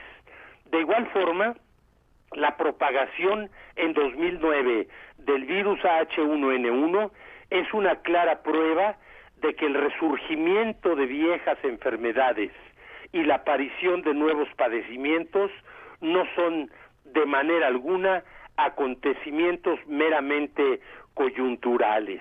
Fíjese verdaderamente que el que sabe, sabe. Quien está metido en este tema, bueno, pues no le sorprendió tanto como al resto de la humanidad la aparición del COVID. Y, y ahora sí termino con algo bien interesante, porque como si le hubiera tocado a la doctora Agostoni vivir lo que estamos viviendo, nos dice en estas últimas líneas los efectos que puede tener una pandemia y que es exactamente lo que estamos viviendo después de dos años de encierro. Fíjense nomás, termina la doctora. Quizá porque las epidemias revelan e incrementan las tensiones, desatando un ambiente de crisis individual y colectiva, es que iluminan dimensiones poco conocidas de las mentalidades, de las ideologías y de las creencias religiosas. Son momentos únicos a partir de los de los que es posible analizar los temores y los prejuicios, las ideas acerca de los grupos étnicos y de las clases sociales. Pues ciertamente las palabras de la doctora Gostoni de hace un lustro, bueno ya más de un lustro, parecieran escritas ayer y debemos releerlas hoy. Sin duda, y es de lo más impresionante, Pepe, porque pues a muchos por cuestiones eh, muy personales podrán gustarle leer a su astróloga de cabecera, a su chamán favorito, pero ninguno, absolutamente ninguno, ni el más picudo pudo predecir lo que íbamos a pasar con este COVID-19. Y después, por otro lado, justo como lo acabas de mencionar, empezaron a surgir muchos artículos científicos que estaban ahí guardaditos desde hace una década, desde hace cinco años, donde se podía como bien lo acabas de señalar, ir, ir leyendo entre líneas que sí era muy factible que esto pudiera suceder. Por supuesto, y ya sucedió, ya está pasando, por supuesto va a pasar. Ninguna epidemia en la historia de la humanidad ha quedado para siempre. Todas, incluso antes de que existieran las vacunas, todas las epidemias y las pandemias eh, acaban terminando en algún momento dado. Con la vacuna, pues mayormente. Entonces, de que va a acabar no hay la menor duda. No sabemos exactamente cuándo, pero la que la lo que queda sobre la mesa es las palabras de la doctora Gostoni eh, no están borradas, siguen vigentes. Entonces, ¿en cuántas décadas o en cuántos años más va a volver una reversión de la enfermedad por un por una continuación en la depredación del medio ambiente y eso es lo que deberían estarse preguntando pues todos los gobiernos porque de esta vamos a salir pero y la que venga después porque seguimos depredando el medio ambiente, esa que vamos a hacer. Exacto, y justo lo estamos viviendo en Cuernavaca con esta discusión que afortunadamente todavía estamos a tiempo de controlarla con el tema de la recolección de la basura por asuntos jurídicos y políticos. Por otro lado, lo que está viviendo ahora mismo Nuevo León con el tema del agua, eh, la verdad es que son asuntos muy, muy graves que debemos atender para prevenir en las áreas que no lo estamos viviendo eh, padecerlo, ¿no? Pero muchísimas gracias siempre por ilustrarnos, Pepe. Y, la recomendación de tu libro, que lo sigo viendo entre los más vendidos. Sí, fíjate que de esta historia de las epidemias en México, pues ya lleva un año, eh, tanto en papel se está en las librerías como en eh, el libro electrónico, pero además lo sacaron hace unos dos meses como ¿cómo le llaman al audiolibro? audiolibro, este que yo nunca he escuchado uno, pero lo vas oyendo en tu coche y entonces, sobre todo en la Ciudad de México, que se avientan horas en el coche, bueno, pues pueden este escuchar mi libro en dos tres días de embotellamientos. Espero que sea una voz agradable la que nos vaya narrando porque las historias son fuertes, ¿no? Sí, escogieron la voz, una voz de un varón. Me, de hecho, me mandaron tres opciones. Le, les di mi opinión, cuál me parecía más adecuada y finalmente sí escogieron esa. Este, bueno, vamos a ver quién quién que lo escuche nos da su opinión. Ya lo buscaremos para dar. De embotellamiento hablas del tráfico, ¿va? Eh, ¿Perdón? De cuando dices de algún embotellamiento hablas del tráfico. Eh, sí. Yo decía, me lo sí, en los otros embotellamientos no estás para escuchar libros. Muchas gracias, A ustedes, buenos días. Un abrazo. Hasta luego. Fíjate que de manera casual... Ah, vamos a, pausa, pausa, vamos a pausa, regresamos. 8 con 29 de la mañana. Saludamos con muchísimo gusto al comandante Eric López, eh, que nos acompaña a través de la línea telefónica para el reporte vial de esta mañana. Comandante, ¿cómo te va? Buenos días. Hola, ¿qué tal? Muy buenos días. Bien, aquí pendientes sobre las avenidas de Cuernavaca. Tenemos en este Morelos sobre Avenida Morelos Sur, sin problemas de circulación entrando de Temisco hacia Cuernavaca. Las Palmas lo tenemos sin retraso hasta el momento, implementado el operativo vial desde las 7.15. Boulevard Juárez sin problemas de circulación, lo tenemos totalmente libre. Avenida Morelos Centro de Gollado sin problemas de circulación, lo tenemos fluido. El Calvario de igual manera sin problemas de circulación. Avenida Zapata, Tlaltenango, únicamente con ligera carga en Tlaltenango, lo que viene bajando el Calzada de los Reyes, pero sin retraso Avenida Zapata Norte sin problemas de circulación. Heroico Colegio Militar con bastante afluencia vehicular, pero sin retraso, así como la Paloma de la Paz. Avenida Domingo 10 y Vicente Guerrero totalmente libre. Y sobre Avenida Río Mayo no tenemos retraso en este momento, Doloreta de la Herradura sin problemas de circulación, únicamente ligera carga a la entrada del Paso Express hacia Diana.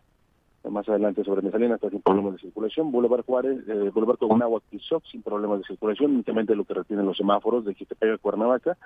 Pemex sin problemas de circulación, totalmente fluido y sobre calle central tenemos ligera, ligero retraso hasta guarderías de Linz.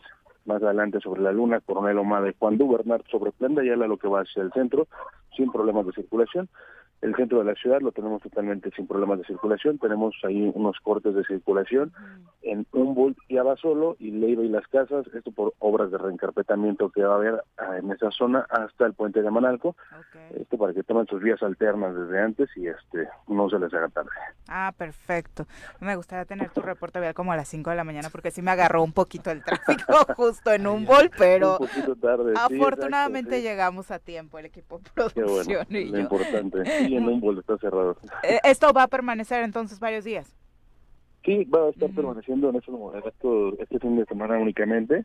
Estos días, yo creo que dos, tres días ya se termina esa parte. Eh, están reencarpetando, bueno, todo Cuernavaca por partes, pero este eh, va a estar ahorita antes del día lunes, pues, pues ya el día lunes empiezan ya las labores y ya se normaliza la circulación, que es bastante. Perfecto, muchas gracias, eh, comandante. Claro que sí.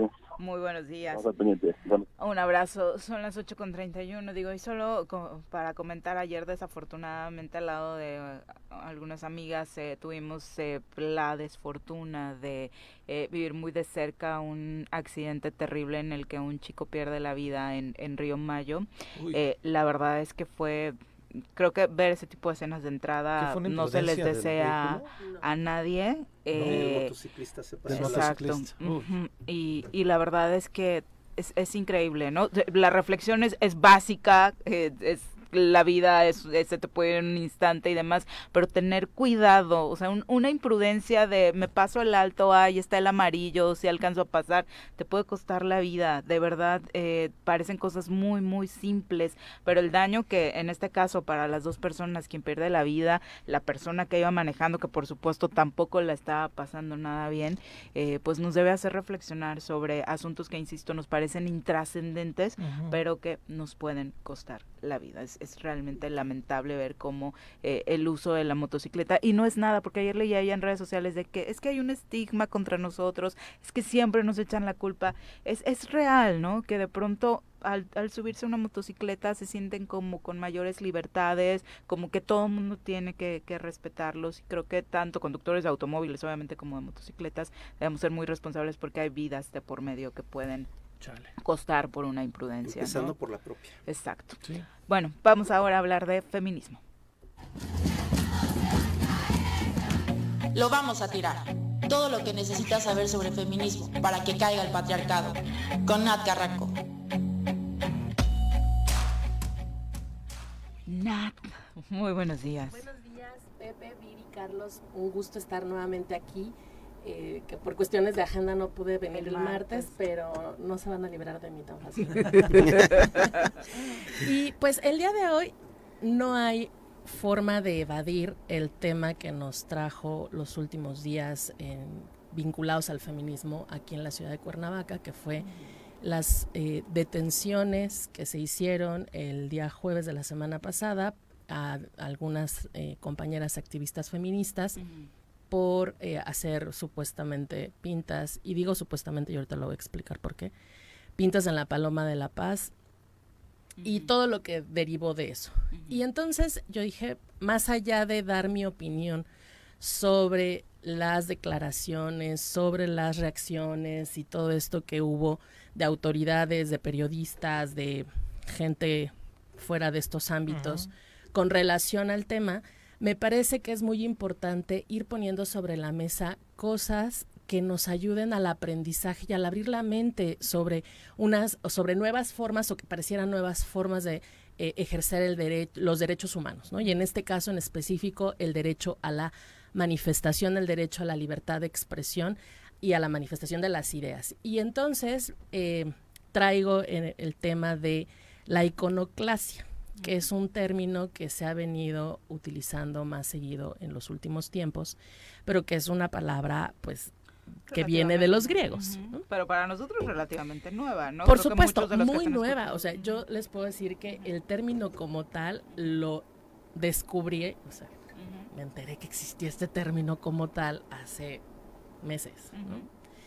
Y cómo vincularlo también o desvincularlo del vandalismo, porque es muy fácil hacer como, no, son vándalas, ¿no? Son delincuentes. Y los titulares son vandalizaron. la claro, vandalizaron. Eso no, no les culpo a las personas que ponen esos encabezados. La ignorancia, mucha gente ignoramos muchas cosas, pero no está de más que pues empecemos a investigar y conozcamos. Y bueno, este es el, objetivo de esta sección, ¿no? La iconoclasia es una expresión en griego que literalmente es la ruptura de imágenes y está mucho más vinculado con, imágenes o con símbolos religiosos. Sin embargo, a, través de los siglos se ha determinado que la iconoclasia es em, disruptiva, es para manifestar ideas, es para poner sobre la mesa cosas, que no se pueden hacer de otra forma o son diferentes formas a través del arte y a, través de otros mecanismos para que para visibilizar. ¿Cuál es la diferencia? O sea, ¿son sinónimos o no la iconoclasia y el vandalismo? Bueno, pues no, no son sinónimos. El vandalismo es dañar por dañar, no tiene ningún objetivo, no está tratando de mandar un mensaje, solamente es vamos a rayar este, paredes en todos lados y poniendo cosas que no dicen nada, nombres que no dicen nada. La iconoclasia es si tomar los monumentos, tomar los edificios públicos, aquellas cosas que tienen un simbolismo para las ciudades, para las sociedades y utilizarlos para mandar un mensaje. ¿Quiénes han hecho esto de manera tan específica en los últimos años? Pues las feministas. El movimiento feminista, especialmente o de manera mucho más eh, visible, en las marchas del 8 de marzo o en aquellas manifestaciones o marchas que se hacen en la, con el objetivo de exigir el cumplimiento de nuestros derechos, ¿no? De, em, de decir que hay injusticias, que estamos buscando a alguien, que están matando a muchas mujeres o eh, en, en fin, ¿no? Y un como para hacer alguna referencia que no solamente es el feminismo, pues tenemos el 2 de octubre, no se olvida, que cada que cada vez menos, pero que cada que eh, se llegaba a esa fecha, mucha de la gente que salía a no olvidar el 2 de octubre en, en este país, lo que hacía era también rayar y dejar mensajes en contra de los gobiernos autoritarios que había tenido México y que habían producido la masacre del 2 de octubre. O sea, las feministas no han sido las únicas que han utilizado estos mecanismos, muchos otros movimientos también lo han hecho. Sin embargo, la fuerza que tiene actualmente el movimiento feminista, eh, la cobertura que ya tienen las acciones que, a través de las redes que se generan, exactamente el acceso a medios de comunicación, ha hecho que esto se vuelva mucho más visible. ¿Por qué lo traigo a colación? Debido a lo que sucedió la semana pasada con algunas compañeras por... Eh, realizar estas pintas en la Paloma de la Paz, pues porque la reacción social generalmente es muy en contra, ¿no? O sea, habemos pocas personas que creemos que la libertad de expresión tiene muchas formas de manifestarse y que el hecho de haber eh, rayado un monumento o una pared o un edificio público, que es específicamente a donde se dirigen estas eh, manifestaciones, aunque no voy a decir que no lo hacen también en propiedad privada y ese es un tema aparte. La realidad es que eh, de repente se le pone mucho más foco a que rayaron y dañaron la hermosísima Paloma de la Paz, que además yo digo, bueno, si ya están haciendo eventos para limpiarla, pues ya la, van a limpiar ya aunque tenga ese rayo, O sea, tú, sabes de eso, ¿no? Sí, además yo fui al evento ese. Ajá, yo lo sé, yo lo sé, por eso lo, comento. Pero es como, de verdad se puede limpiar. Sí. Pero el asunto de la desaparición de niñas, la desaparición de mujeres, los feminicidios, las violaciones sexuales y la impunidad con la que se vive todos los días ante estos em, delitos tan graves, no debería de ser el foco que nos están atentando el patrimonio cultural. Si es cierto que todos tenemos derechos, ¿no? si es cierto que el hecho de que hayan cerrado la, la, una parte de la calle, pues genera tráfico, como igual lo generan las ferias del pueblo, como igual lo generan las manifestaciones pidiendo agua, como igual lo generó hace dos días Antorcha Campesina atrás de gobierno cerrando las calles y no vi que llegara seis camionetas con ocho policías cada una y subieran a todos y se los llevaran como además nos habían prometido. Entonces, este cumplimiento de la ley decididamente selectivo, discrecional, es como, o, cumples o no cumples con la ley, para empezar. O sea, si te vas a llevar a todos los que se manifiesten o solamente aquellas que te generan aversión personal o política que también sería hay una disruptura. Por supuesto. Pero a mí a mí me llama la atención este el resultado. Digo porque al menos nos conocemos los tres desde hace mucho tiempo de este tema social. Este y el resultado pues siempre es lo que yo yo me yo coincido mucho con, contigo, de hecho, este, particularmente me gusta ese tipo de arte, ese arte que rompe con lo, con lo que es clásico, con lo que es establecido, que, te, que logra moverte Este, con lo buenito. A la reflexión. Hubo un pintor mexicano muy criticado ahora con la exposición que se hizo sobre Zapata, este, porque era un Zapata roto. Homosexual.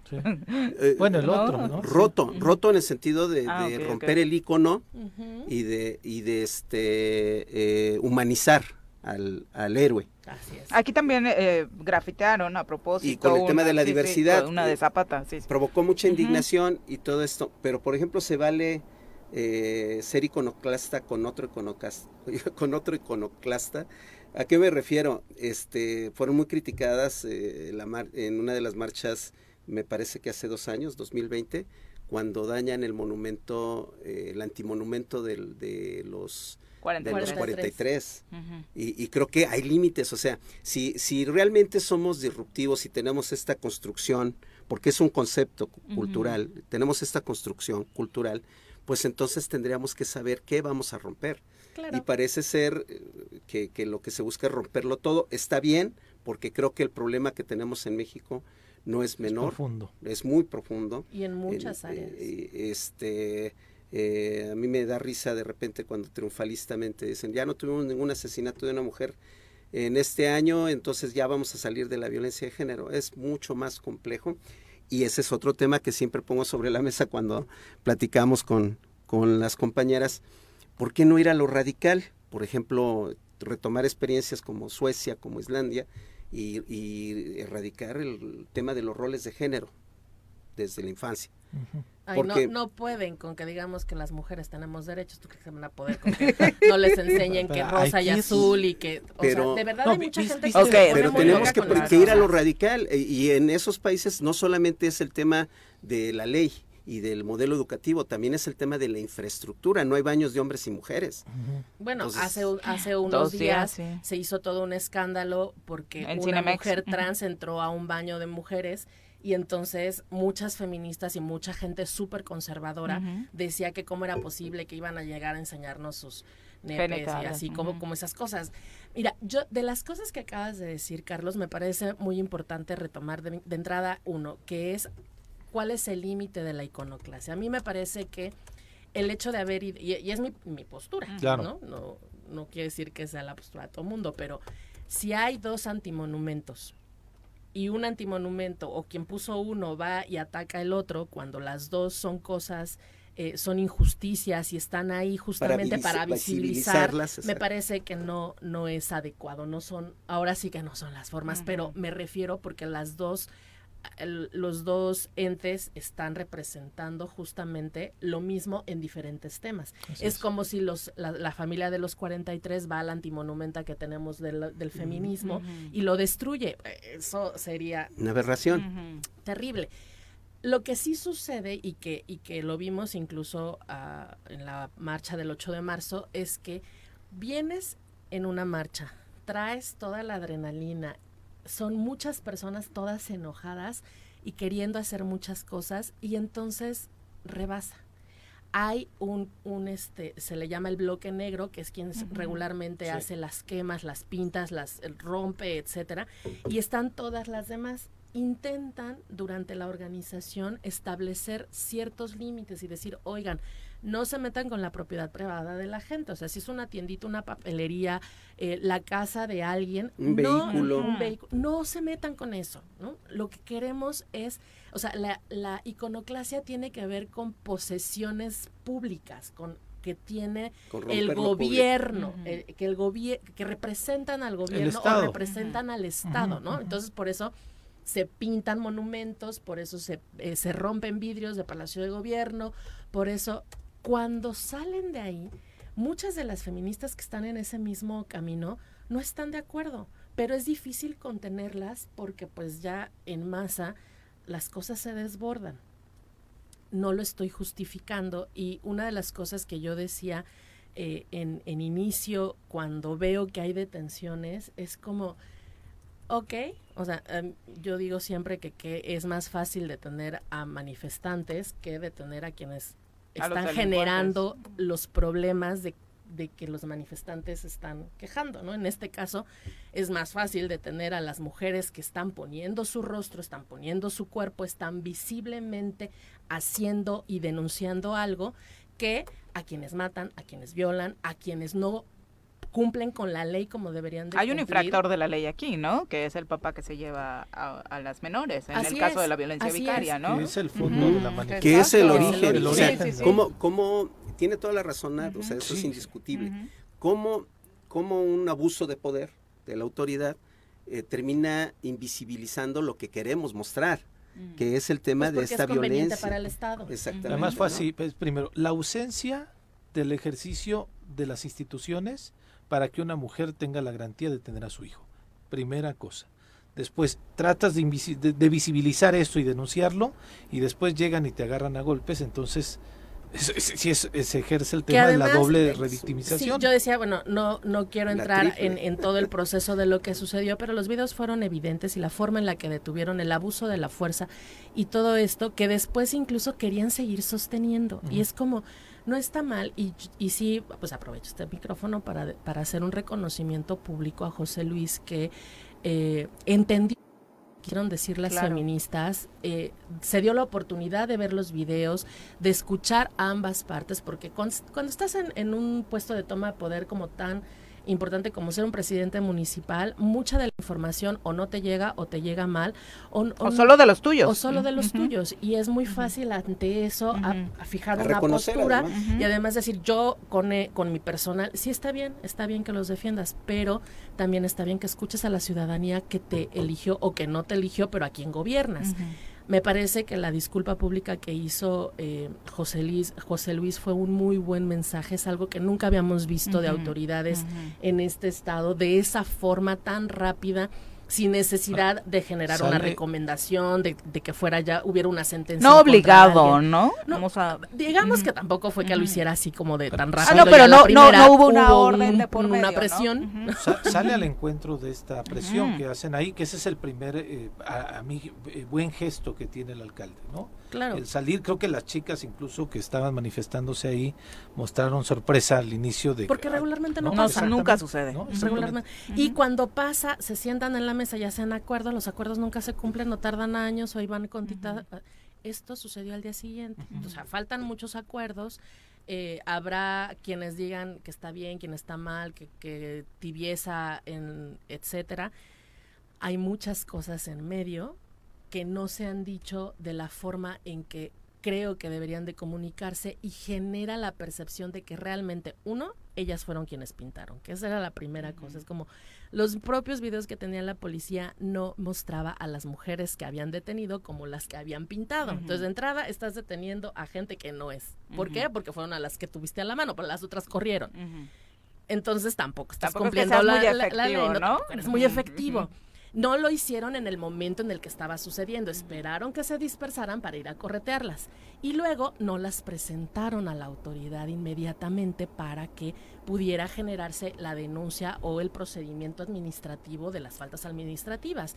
Todo eso genera delitos mucho más graves que el haber rayado una un monumento, un monumento, un icono. Preciosísimo, dice el comunicado. Preciosísimo, ¿no? Y amadísimo por toda la ciudadanía. O sea, pues sí es emblemático, pues es lo que primero ve todo el mundo que entra aquí a Cuernavaca. No estoy demeritando el gran trabajo del, maestro, Contreras, eh, porque es artista. Claro. Pero, por muchas razones. Sí, sí, sí. Y por muchas razones, por supuesto. Pero porque él mismo es un iconoclasta. De hecho. Exacto, exactamente. ¿no? eso que defiende más lo más papistas que el Papa. Exacto. Entonces, bueno, mi, mi, mi comentario el día de hoy es principalmente que quien nos, nos, está escuchando sepan que el vandalismo no es lo mismo que la iconoclasia, que la iconoclasia es una forma de expresión que está visibilizar. de visibilizar, pero que además está reconocido en la Constitución y que para aquellos que digan sí, pero tiene límites y entonces tiene que preservar el orden público, no tienes que cometer un delito, bueno, pues hay, hay mucha, mucha teoría y mucha bibliografía para decirle a esas maestras en derecho, a esos doctores en derecho, a esos magníficos especialistas en derechos humanos, que haya algo un poquito más allá del texto consolidado y único de la Constitución. Esto me gustó mucho último que dijiste, Nat, porque la, la rebeldía lo que va haciendo es romper el marco jurídico para que ese marco jurídico en el futuro sea mejor. Esa es la historia de todas las naciones y, de todas las sociedades. Exactamente, y además, en la medida en que se va rompiendo, es la manera en la que se va empujando a que tengamos mejores leyes. Eh, eh, no puede haber un, un, orden mucho más este, moderno, más, más civilizado. Una, no podemos aspirar a tener un México más civilizado en el respeto de, de todas las personas, si no es a partir de ir empujando este marco jurídico. Y quizá no lo hemos visto tanto como en los últimos 10 años. sí, yo, yo, también lo creo. Ver, ver de pronto a la Suprema Corte de Justicia emitir algunas determinaciones con relación al derecho a las mujeres, al derecho a las infancias trans, al derecho a la comunidad de diversidad sexual, al derecho a los pueblos indígenas, me parece que es debido a una lucha donde no fue suavecito, donde fue a base de chingadazos, perdón que diga la expresión, pero ha sido así, y en donde la gente, los, las activistas han sido las que han marcado la agenda, principalmente la sociedad civil, incluso por encima de los partidos políticos, por encima de los diputados y diputadas, por encima de ciertas agendas. Han sido, insisto yo siempre, los procesos de evolución de nuestro país, de nuestro estado. Que siempre viene desde, la sociedad hacia las leyes, no de las leyes. Ha sido el triunfo de una lucha social, sin lugar a dudas. Ah, Alex Gutiérrez dice, qué bueno que te centras en Cuernavaca, Nat, pero que no se te olvide lo que ha sucedido en la Ciudad de México con las mujeres de Ocupa Cuba. Me encantaría tocar el tema, porque también creo que hay mucha desinformación sobre el tema creo que el, el, tiempo se nos acaba, pero seguramente podremos podremos hablar en algún otro momento de lo que ha generado este tipo de... La agresión eh, al automovilista mujer, ¿qué te parece? Pues a mí siempre me va a parecer que las agresiones eh, no son las adecuadas. O sea, yo estoy en contra de la violencia, eh, de cierto tipo de violencia, porque hay violencia que en algún momento no, no te queda prácticamente de otra. Eh, no veo adecuado que hayan hecho eso. Sí creo que eh, hay un montón de cosas alrededor que están muy eh, poco claras y que incluso si ya se tomaron acciones legales contra las mujeres que atacaron a esta otra mujer, está habiendo una gran cantidad de violaciones a derechos humanos en todo el proceso de detención y de puesta a disposición que ha generado eh, con, con, estas, estas mujeres, que hay como una hazaña durísima, que no se ve en otros casos de otros delitos mucho más graves. No vemos esa hazaña, por ejemplo, ni esa dedicación del Estado mexicano para detener a, esta persona plenamente identificada como el, el responsable de la muerte de esta joven de Cuautla, Sí, o de, la del feminicida de la hija de una de las madres que estaba en la Ocupa y que fue cuando cuando la, la toman. Sí, porque no estaban ahí, porque no tenían nada que hacer, ¿no? Hay casos gravísimos de las mujeres que llegaron y tomaron esta decisión como una de las últimas herramentas, ¿no? y el tema es que no son, no son, no estamos hablando de minucias. En Ciudad Juárez, ¿cuántas, cuántas mujeres? Más de 1.400 mujeres desaparecidas. En Ecatepec, ¿cuántas? Más de 600 mujeres Veracruz, desaparecidas. Veracruz, Guerrero, Nuevo León ahora que está saltando, Tamaulipas. Eh, es, es aberrante lo que está pasando con, con, pues, con una generación de psicópatas. Fíjate cómo, qué impresionante lo de Nuevo León, que a partir del caso de esta chica que se hizo visible, en esta búsqueda por ella han encontrado mucho más cuerpos de chicas que no se tenían visibilizados. Entonces, digo, la situación es muy complicada y por eso sí hay que voltear a ver y ser empáticos con estos movimientos. Ojo, Tetecala, en Tetecala, obviamente a través de este, de este asesinato, de este feminicidio también, yo no había visto un movimiento social como en el de Tetecala. Se convocó a una marcha este, esta semana, acudieron desde la semana pasada, se dieron. Entonces, Ojo, eh, la agenda con relación al tema de seguridad en el Estado lo están poniendo en nueva cuenta las mujeres. Y que eso es otro tema eh, importante que está sucediendo particularmente en Morelos, ¿no? Se está dejando de centralizar también, que es otra cosa que sucede con este tipo de movimientos, que solamente visibilizábamos Cuernavaca, está sucediendo en Cuautla, está sucediendo, creo que, bueno, tú que trabajas estos temas, eh, Nat, se sabe que hay muchas chicas que están trabajando a favor de los derechos de las mujeres, pero no se les voltea a ver, ¿no? Así es, porque siempre somos centralistas muchas compañeras dicen, no, no están viendo las periferias. Y las periferias tienen cosas y realidades bien diferentes a las que podemos tener en la capital de un estado o de un país. Y es muy importante y ellas van a abrir, van a romper y van a hacer que las voltemos a ver como están haciéndolo ahora. Nat, muchas gracias. Gracias a ustedes. Nos vemos la próxima semana. Gracias. Muy buenos días. Eh, recuerde que en los deportes hay fecha doble en la Liga MX. Ayer los Pumas perdieron eh, 2 por 0 contra San Luis. Visitaron al San Luis y terminaron por caer. El América sigue con racha impresionante. Venció 2-0 a este León que no levanta. Ya está clasificado prácticamente. Monterrey y Atlas empatan a cero. Y hoy le toca al Querétaro recibir a Cruz Azul en este estadio corregidora, que ya sabe usted, esa puerta cerrada. Sí, principalmente esta jornada, Viri, fue de sorpresas en los resultados. Desde ayer ya un poquito, ayer, ya un poquito más menos, lógico. porque creo que a todo el mundo tiene impactado Pumas, a mí no, yo no se las compro, yo sé que todo el mundo estaba como de eh, ya, ya campeones se, ya se compran de la playera. Sí, eh, pero bueno, ayer como que San Luis los aterrizó un poquito. Mi querido Carlos, muchas gracias. Gracias a ustedes. Gracias, Carlos. Gracias al auditorio. Gracias al auditorio. Nos vemos mañana. Ya nos vamos. Que tengan un extraordinario jueves.